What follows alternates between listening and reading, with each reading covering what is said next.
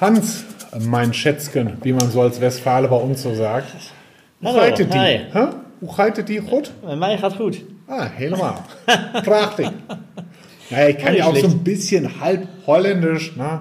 Wenn man ja direkt an der. Grenze, ja, Plattdeutsch, genau, ne? wenn man direkt an der Grenze groß geworden ist, dann. Äh, Ja, das stimmt. Da können viele, zumindest können es verstehen.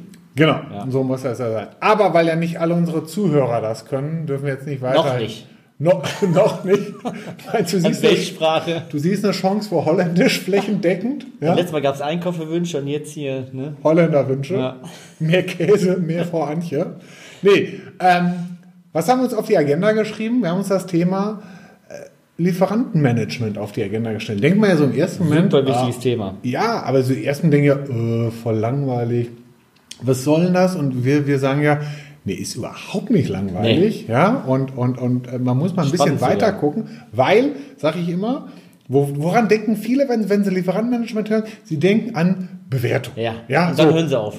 Genau, Liefertreue, bewerten, ja, machen wir. Qualitätsrate, Ja. euer Mom auch irgendwie. Und der Hit ist ja, wenn du die fragst, wofür machten ihr das eigentlich? Und was sagen die dann? Ja, fürs Audit. Ja, und dann sollst du 9001, links und IATF, rechts, ja. ja. links und rechts einen hinter die Ohren knallen, ja. Ja, das stimmt.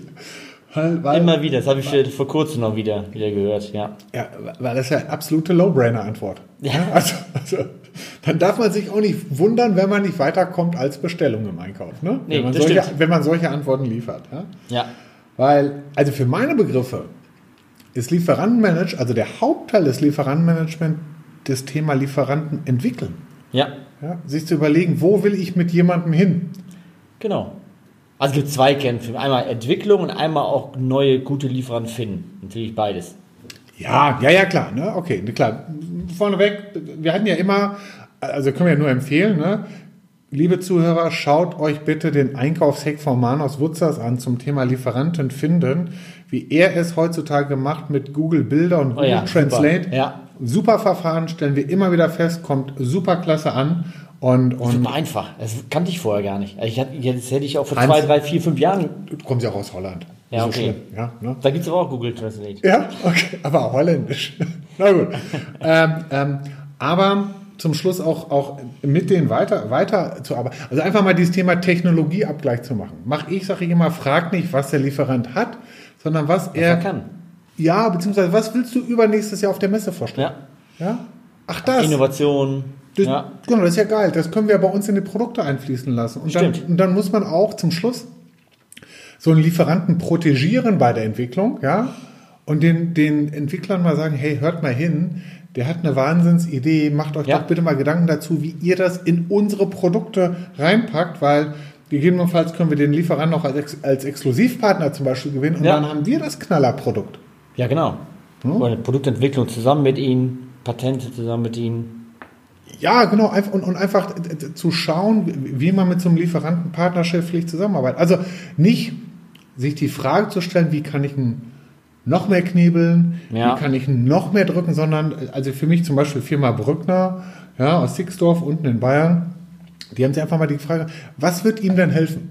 Wie kann ich denn mit meinem Wissen, das ich habe, so einem, so einem Lohnfertiger, so einem Zeichnungsteillieferanten, Ja. wie, wie kann ich denen mal helfen? Und das war total, also Anführungsstrichen nachher hört sich das natürlich immer einfach und popelig an. Die hatten halt nicht den Zugang zu, weißt du, zu sparenden Werkzeugen, Ja. wie, wie das, das größere oder mittelständische Unternehmen Brückner ganz einfach hat. Ja. so. Und, und dann einfach den Werkzeugexperten aus dem eigenen Hause mitnehmen, der dann den Lieferanten Tipps gegeben hat, um dort ganz einfach schneller zu zersparen. Das heißt weniger Bearbeitungszeit, bessere Preise und, und das honoriert jetzt zum Schluss auch der Lieferant.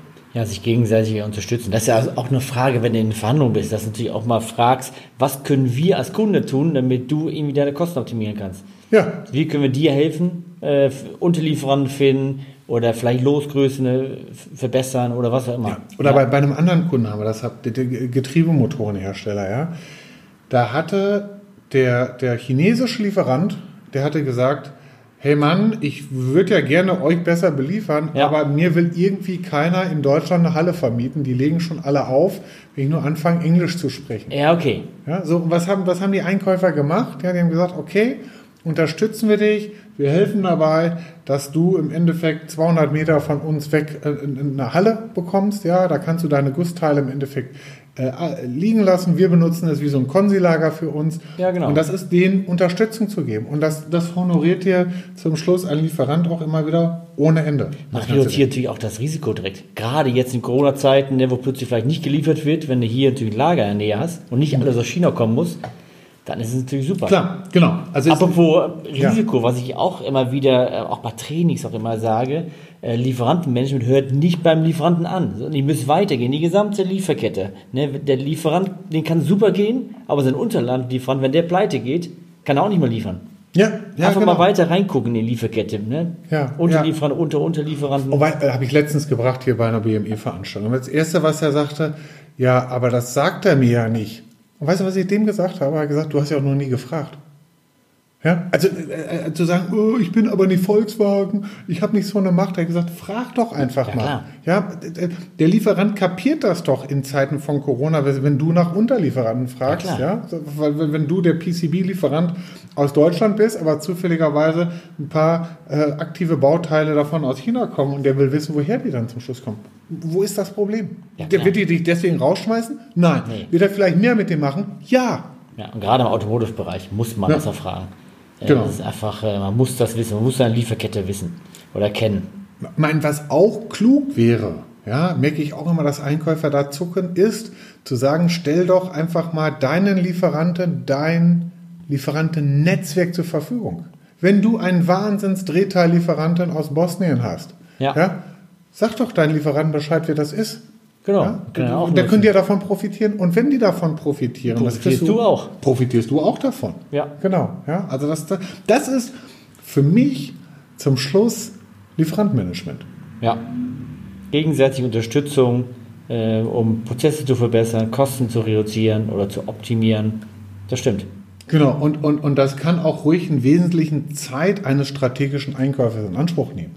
Ja, klar. Also es geht nicht immer nur darum, dass, dass der eine Wahnsinnsverhandlung äh, vorbereiten muss mit, mit äh, drakonischen Raumschrauben oder so, sondern hallo, wie kann ich zum Schluss dem Lieferanten helfen?